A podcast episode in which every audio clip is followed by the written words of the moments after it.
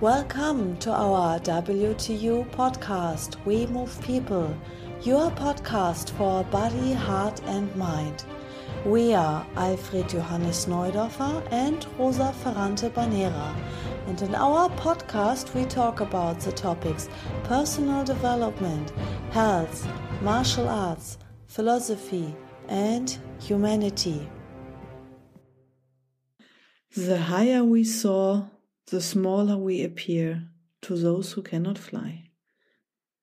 Welcome to a new episode to our We Move People podcast. Hello, AJ. Hello, Rosa. This was a quote from Friedrich Nietzsche. Yeah. Yes. and this quote um, suits to our topic we have today. We talk about an eagle.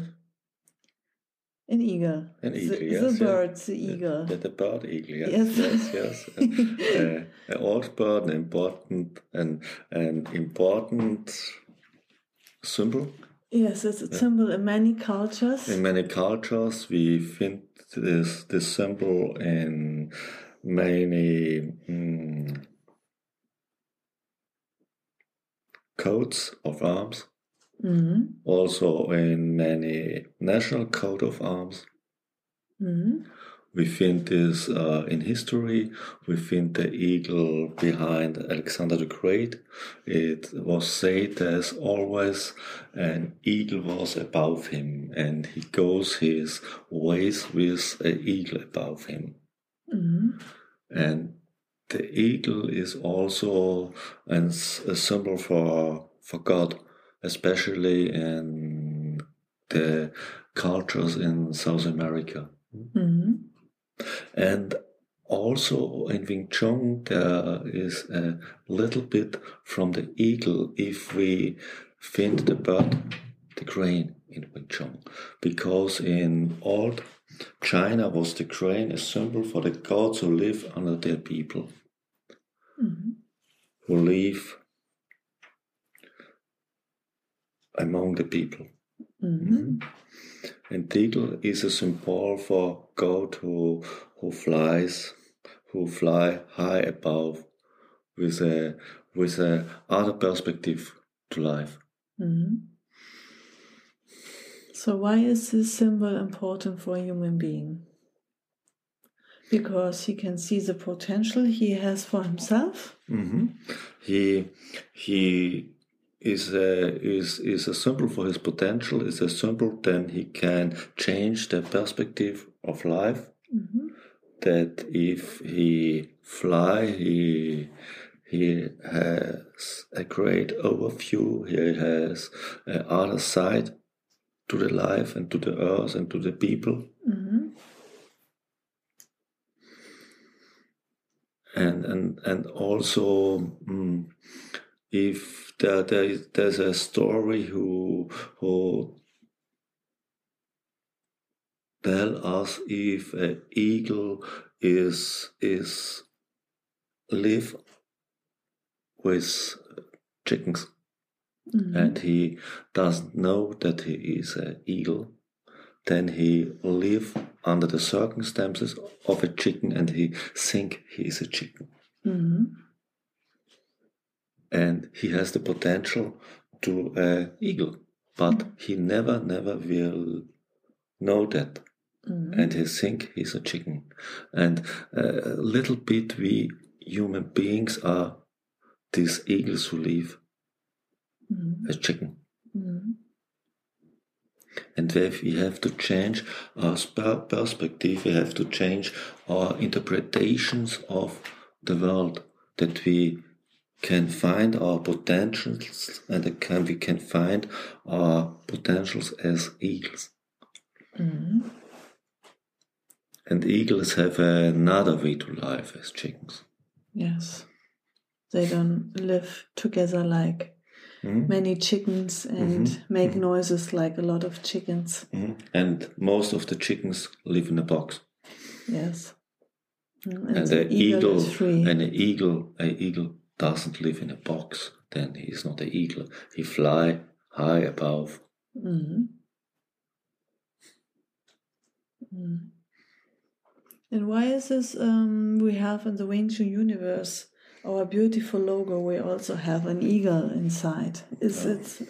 It's, it's a, I, I said before in in the Asian Wing Chun, the symbol is is the snake and the crane, and the crane is a symbol for the gods, and also and and the symbol for the gods is a symbol for the potential in the human being, mm-hmm.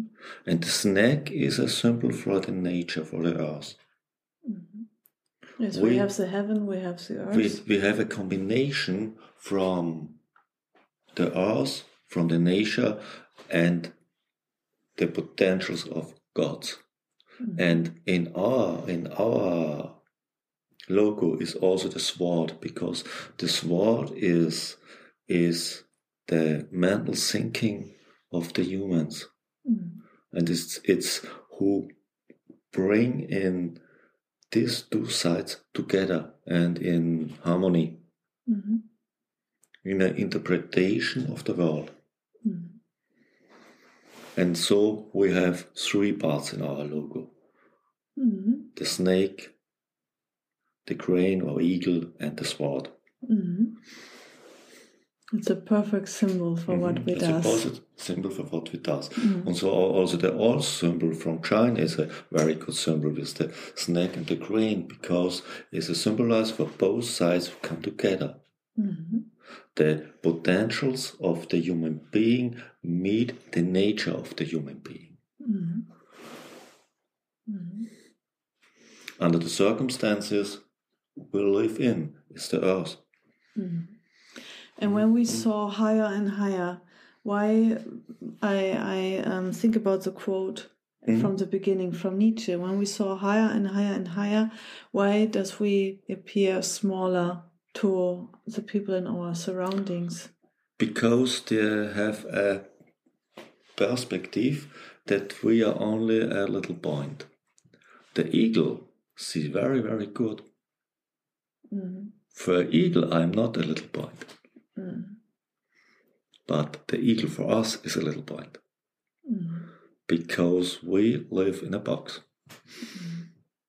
And the sight from inside the box is not very good. And chickens don't mm, have yeah, so good yeah. eyes as eagles Yeah, have. yes. and she, chicken think, oh, we can't fly. And if there's an eagle by the chickens, they will tell him, "Oh no, this this this bird is is an eagle. This bird can fly, but you are a chick. You can't fly." Mm-hmm. Yes. Mm-hmm. So And never, also- yeah. So never hear to other people. Yes, because people in the surroundings want to mm. take you where you are, Yes, that you stay how you are because they feel comfortable. yes, yes.